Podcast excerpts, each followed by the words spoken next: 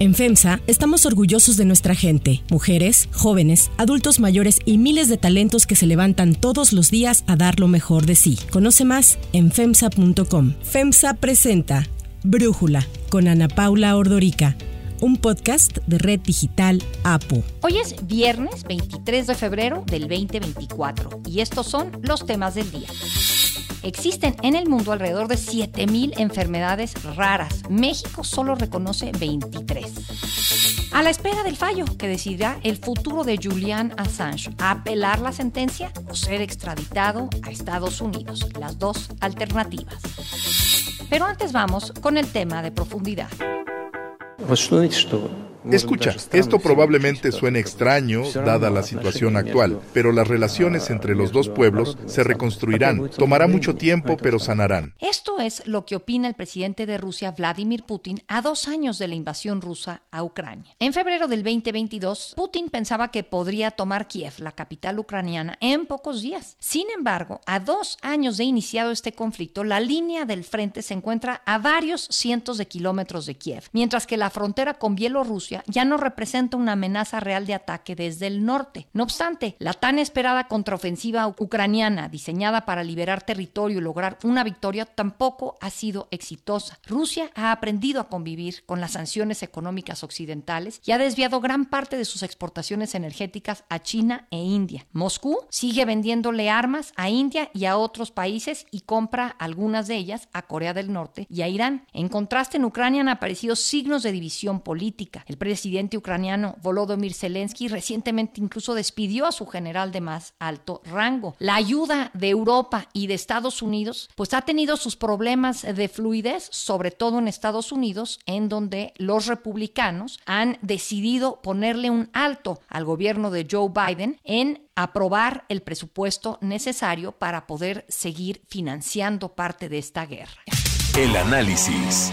Para profundizar más en el tema, le agradezco a Brenda Estefan, analista internacional, platicar con nosotros. Brenda, ya se cumplen mañana dos años de la invasión de Rusia a Ucrania y mi impresión es que estamos viendo pues a una Rusia más poderosa, más poderosa cuando menos de lo que Occidente querría. Tú estuviste en Ucrania hace poco, platícanos cómo llega esta guerra a este segundo aniversario. Ana Paula, pues en efecto, ya dos años de esta invasión a gran escala, en la cual pues el ejército ruso se ha hecho el control de prácticamente el 20% del territorio de Ucrania, en el cual en estas partes, en este 20%, en Kherson, en Zaporilla, en Mariupol, están llevando a cabo ya una rusificación a gran escala en donde se está manejando el rublo, solamente se consiguen productos rusos en las tiendas, la educación, la currícula de las escuelas pues ya es totalmente rusa y están buscando darle un giro a estos espacios a pesar de que han invertido dinero para buscar que no se vean cicatrices de la guerra en estas zonas, pues desde luego queda una cicatriz en la mente de esta gente. Sin embargo, pues ahí está ese impulso por voltear la, la página de la historia y considerar estas regiones completamente rusas. Y mientras tanto, el ejército ucraniano enfrenta la situación más delicada desde el principio de la guerra. La falta de recursos por parte de Estados Unidos, que desde el mes de diciembre no han entregado eh, paquetes adicionales de apoyo debido a que esta, este acuerdo esté estancado en el Congreso, ha hecho que el ejército ucraniano básicamente esté hoy en una posición de defensiva,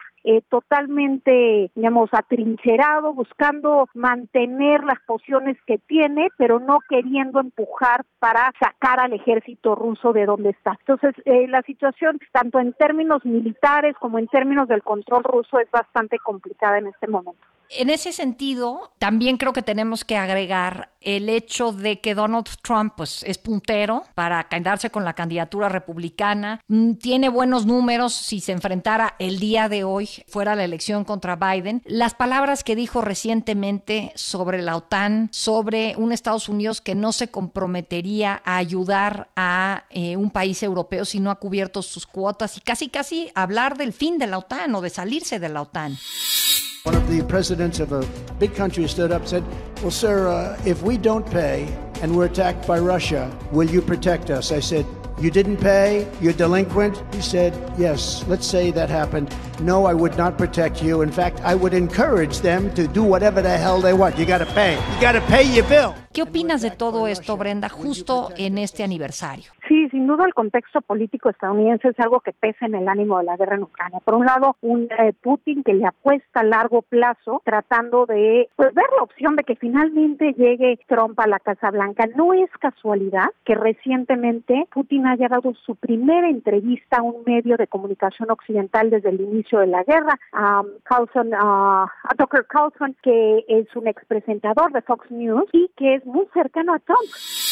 We're in Moscow tonight. We're here to interview the president of Russia, Vladimir Putin. We are not here because we love Vladimir Putin. We are here because we love the United States. We want it to remain prosperous and free. De alguna manera, lo que presenta Putin en esta entrevista, si bien cuida mucho no verse pro-Trump, dice que finalmente llegue quien llegue a Estados Unidos, hay un problema de entendimiento entre Rusia y Estados Unidos, pero sí desliza los mismos conceptos que maneja Trump en su discurso político, que es pues, ¿qué hace Estados Unidos metido acá? Nosotros eh, podemos arreglar esto en la mesa de negociación de inmediato y que eso es un poco hacia donde impulsa la visión trumpista. Es decir, el expresidente dice que de llegar a la Casa Blanca solucionará esta guerra en un día. Su visión de cómo solucionarla es llevar a Ucrania a la mesa y obligarla a negociar en las condiciones actuales, lo cual significaría la pérdida del 20% de su territorio. La visión de Putin en ese sentido es seguir ampliando las trincheras que está construyendo en el frente de batalla para generar una especie de zona desmilitarizada como la que existe entre Corea del Norte y Corea del Sur, a fin de, pues, darle, como decíamos hace rato, carpetazo al tema de este 20% del territorio y hacerse el control de ello. Y si ahí termina la guerra, pues desde luego Putin regresará con una visión de que ha triunfado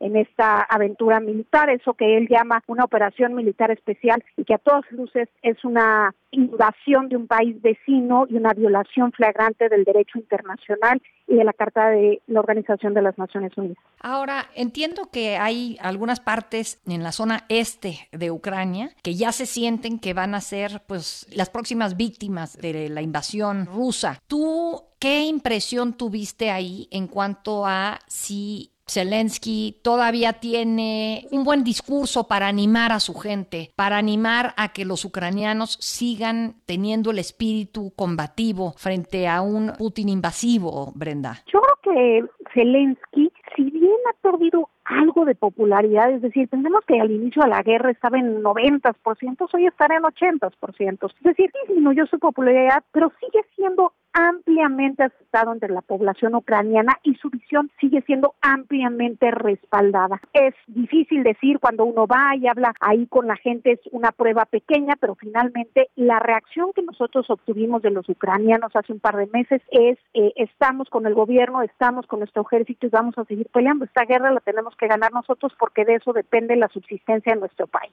Entonces creo que sigue un poco ese ánimo combativo. Sin embargo, a nivel internacional, de alguna forma incluso la guerra en Gaza ha pasado a segundo plano en términos mediáticos, la guerra en Ucrania, y también en términos de prioridades estadounidenses. Está claro que para el Departamento de Estado y en particular para Anthony Blinken, la prioridad número uno hoy es el tema de Gaza. Veamos cuántas veces eh, se ha desplazado al Medio Oriente Anthony Blinken desde el 7 de octubre, pues para conversar con los países de la región y sobre todo tratar de que el conflicto en Gaza no se desborde a otros países. Sin embargo, el tema de Ucrania sí sí es una prioridad, pero no lo tienen hoy hasta arriba de la lista. Y esto pues desde luego le ha quitado pues quizás tracción a la visión que se tiene en Occidente, pero no necesariamente a la de Europa en su conjunto, porque Bruselas ha seguido pues diciendo vamos a seguir apoyando por lo menos al parecer de aquí a la elección estadounidense para suplir esas dudas de apoyo por parte de la Casa Blanca vamos a, estar ahí nosotros y ya después de la elección estadounidense veremos qué sigue. Entonces yo creo que el momento de noviembre de las elecciones en Estados Unidos será un momento pues, que dará mucha definición o claridad de hacia dónde va este conflicto. Por lo pronto, la gente en Ucrania, Ana Paula, lo que vimos es eh, pues como que aprenden a vivir en la guerra, es, es increíble, ¿no? Cómo se van volviendo pues hasta rutinas dentro de la guerra, aprenden a vivir con las alarmas aéreas, escondiéndose en los búnkers, curando a los enfermos, es increíble, pero de alguna forma el ser humano pues sigue, no puede, digamos, dejar de hacer su rutina. Y lo vemos también en las regiones ocupadas, en donde un poco la situación es, no podemos seguir resistiendo, porque si resisten a ser parte de Rusia, digamos, pues los bloquean del sistema financiero, del sistema eh, de salud. Entonces hay un tema de supervivencia personal en donde dicen, bueno, pues ya está, estamos en el lado ruso y en este momento, aunque no estemos de acuerdo, tenemos que eh, tener el pasaporte, incluso se les va a dar permiso a las personas de estas regiones a votar en las elecciones presidenciales del mes próximo en Rusia, que como sabemos pues son elecciones pues muy manipuladas, con un órgano electoral totalmente manipulado por parte de Vladimir Putin y que seguramente terminará en una reelección, pero también es cierto que el nivel de apoyo de Vladimir Putin sigue siendo alto, hay pocas encuestas confiables, pero las del centro Levada, que son es el think tank, pues digamos un poco más confiable en cuanto a sus metodología y sus investigaciones apunta a que eh, la popularidad de Putin ha crecido incluso desde el inicio de la guerra en Ucrania. Oye, Brenda, yo creo que sería difícil no incluir dentro de este análisis la muerte de Alexei Navalny. Well, just a reminder of our breaking story here on BBC News, and that is that in the past few minutes, Russia's prison authorities have announced that the leading Kremlin critic Alexei Navalny has died. A mí me parece complicado pensar que un Putin que pudo haber buscado asesinarlo en muchos momentos, lo hace justo ahora que se cumplen estos dos años de la guerra. Te quisiera preguntar qué significa esta muerte de Navalny para Rusia para Putin y para el mundo? Pues es un tema relevante porque finalmente eh, Alexei Navalny era la cara de la oposición rusa, era la cara de la disidencia eh, al régimen de Vladimir Putin. Y como bien señalas, ya en 2020 habían intentado asesinarlo con un pues con un eh, envenenamiento en un Novichok, ¿no? el agente este Novichok, es un agente, ajá, un agente de uso muy común dentro de la Unión Soviética, lo cual le pone un poco el sello de la casa. Él se recupera en Berlín, pasa eh, varios meses en Berlín, regresa sabiendo el riesgo que corría y en cuanto llega al aeropuerto pues es detenido, es encarcelado con el argumento de que no había ha ido a las visitas que le tocaban en su libertad condicional de cara a los eh, tribunales, que no había regresado y que por tanto pues iba a ser encarcelado. Ese fue el primer argumento, luego le fincaron una serie de eh, responsabilidades y finalmente cumplía una sentencia de 19 años por extremismo. Estaba en Siberia, literalmente en una cárcel en donde antes hubo, sobre esta cárcel antes, se construyó sobre las bases en las que había un campo de trabajo forzado del aire estalinista, lo cual, bueno, pues bien a, meterle un poco un tono siniestro al tema y pierde la vida, no vamos a saber, Ana Paula, porque es imposible, no vamos a saber exactamente qué sucedió en esa cárcel.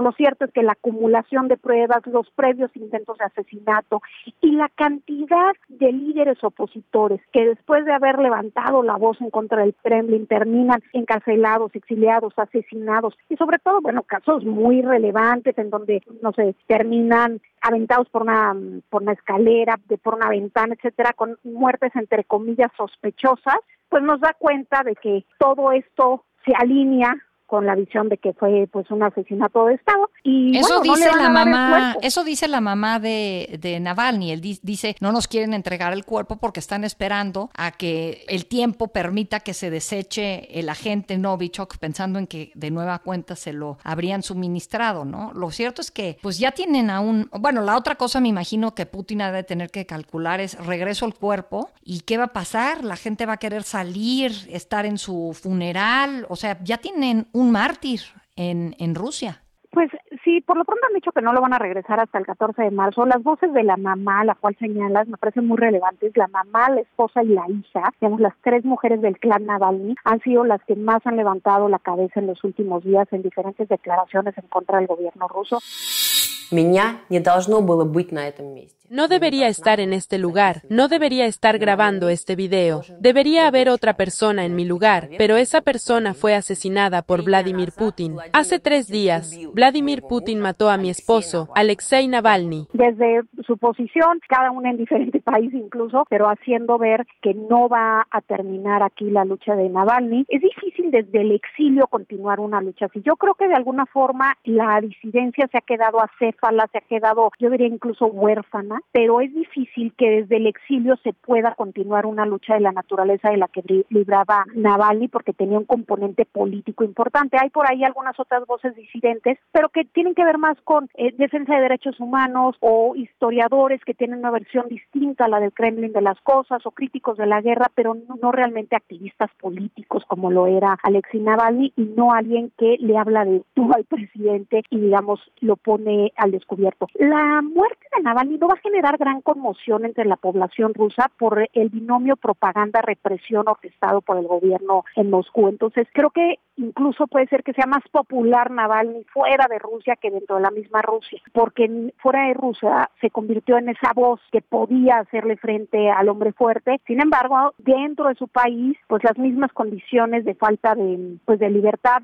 hacen difícil que la gente eh, apoye una visión como él o salga a la calle en las exequias, etcétera. Sí, sí creo, como dices tú, que hay un mártir que puede generar pues abono, digamos, para nuevas generaciones de voces críticas, pero en este momento no veo que vaya a cambiar de manera importante el panorama político en Rusia, ni de cara a la elección del mes que entra, ni en cuanto a manifestaciones en apoyo de, de Naval. Brenda, Estefan, muchísimas gracias por este análisis y por estos minutos para Brújula. Siempre un gusto estar contigo en tu podcast, Ana Paola. Gracias por la invitación. Antes de continuar, quiero pedirles que en la plataforma que nos escuchen, ya sea Spotify, Apple Podcast, la que sea su favorita, que por favor nos califiquen, de preferencia con cinco estrellas, y que también compartan el podcast y comenten lo que les gusta, lo que no, lo que sienten que le podemos mejorar. Ahí en Spotify hay la posibilidad de comentar. Todo esto es para que podamos seguir creciendo y ofreciendo el podcast para ustedes sin costo. Hay otras noticias para tomar en cuenta. 1. Enfermedades raras.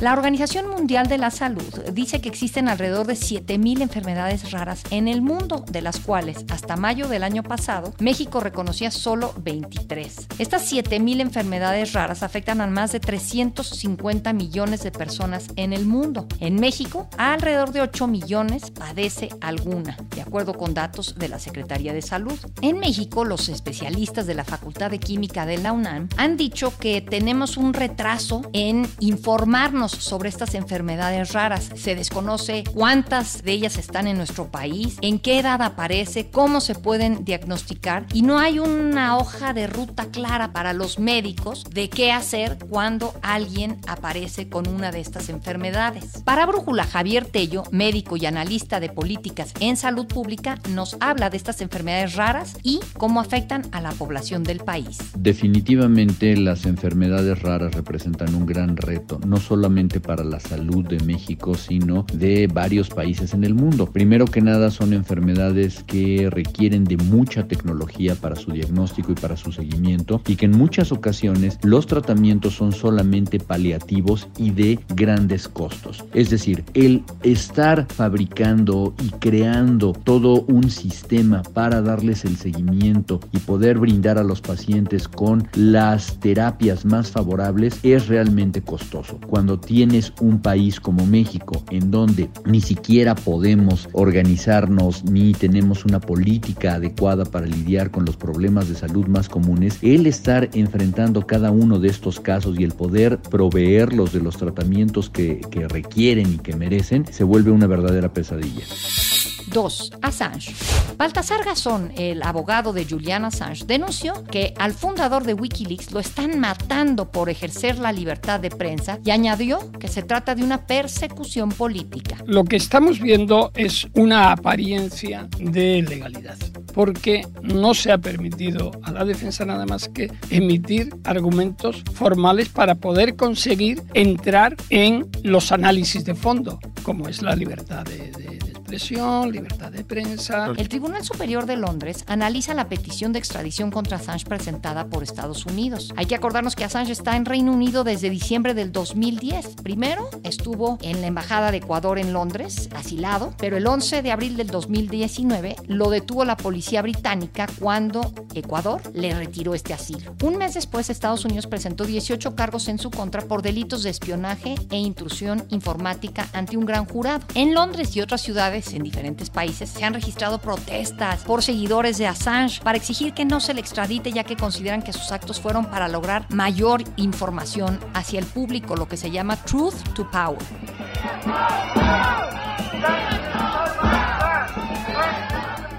Su equipo legal confió en que Reino Unido no extradite a su cliente, pues advirtió en Estados Unidos no tendría un juicio justo. Las condiciones extremas a las que se le sometería en Estados Unidos, que en ningún caso va a tener un juicio justo, no va a tener posibilidad, porque si hablamos ya de que llegará, ojalá que no llegue el caso porque no se entregue, pero si se le llegaran a entregar, pues no vamos a encontrarnos con jurado que se tiene lugar en Virginia, en Alejandría. El 90% de los ciudadanos de esa localidad trabajan Sabemos a en votan. la CIA. No, trabajan en Langley, trabajan para, para los servicios de inteligencia. El Tribunal Superior de Londres decidirá ya, cuanto antes, en una fecha no especificada, pero en cualquier momento, si autoriza o no la extradición de Julian Assange. Para cerrar el episodio de hoy, los dejo con música de Luis Miguel. No culpes a la noche, no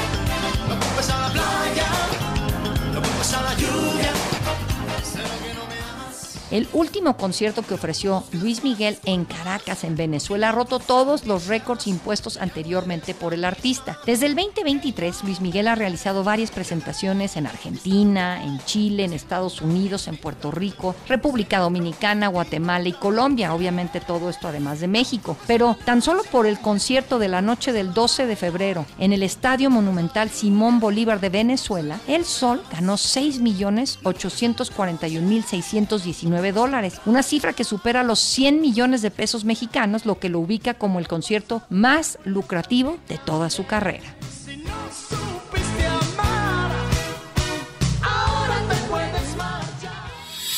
Yo soy Ana Paula Ordorica. Brújula es una producción de Red Digital APO. En la redacción, Ariadna Villalobos. En la coordinación y redacción, Christopher Chimal. Y en la edición, Cristian Soriano. Los esperamos el lunes con la información más importante del día. Por lo pronto, que pasen un muy buen fin de semana. Oxo, Farmacias ISA, Cruz Verde, Oxo Gas, Coca-Cola FEMSA, Invera, Torrey y PTM son algunas de las muchas empresas que crean más de 245 mil empleos tan solo en México y generan valor como parte de FEMSA. FEMSA presentó Brújula con Ana Paula Ordorica, un podcast de Red Digital APO.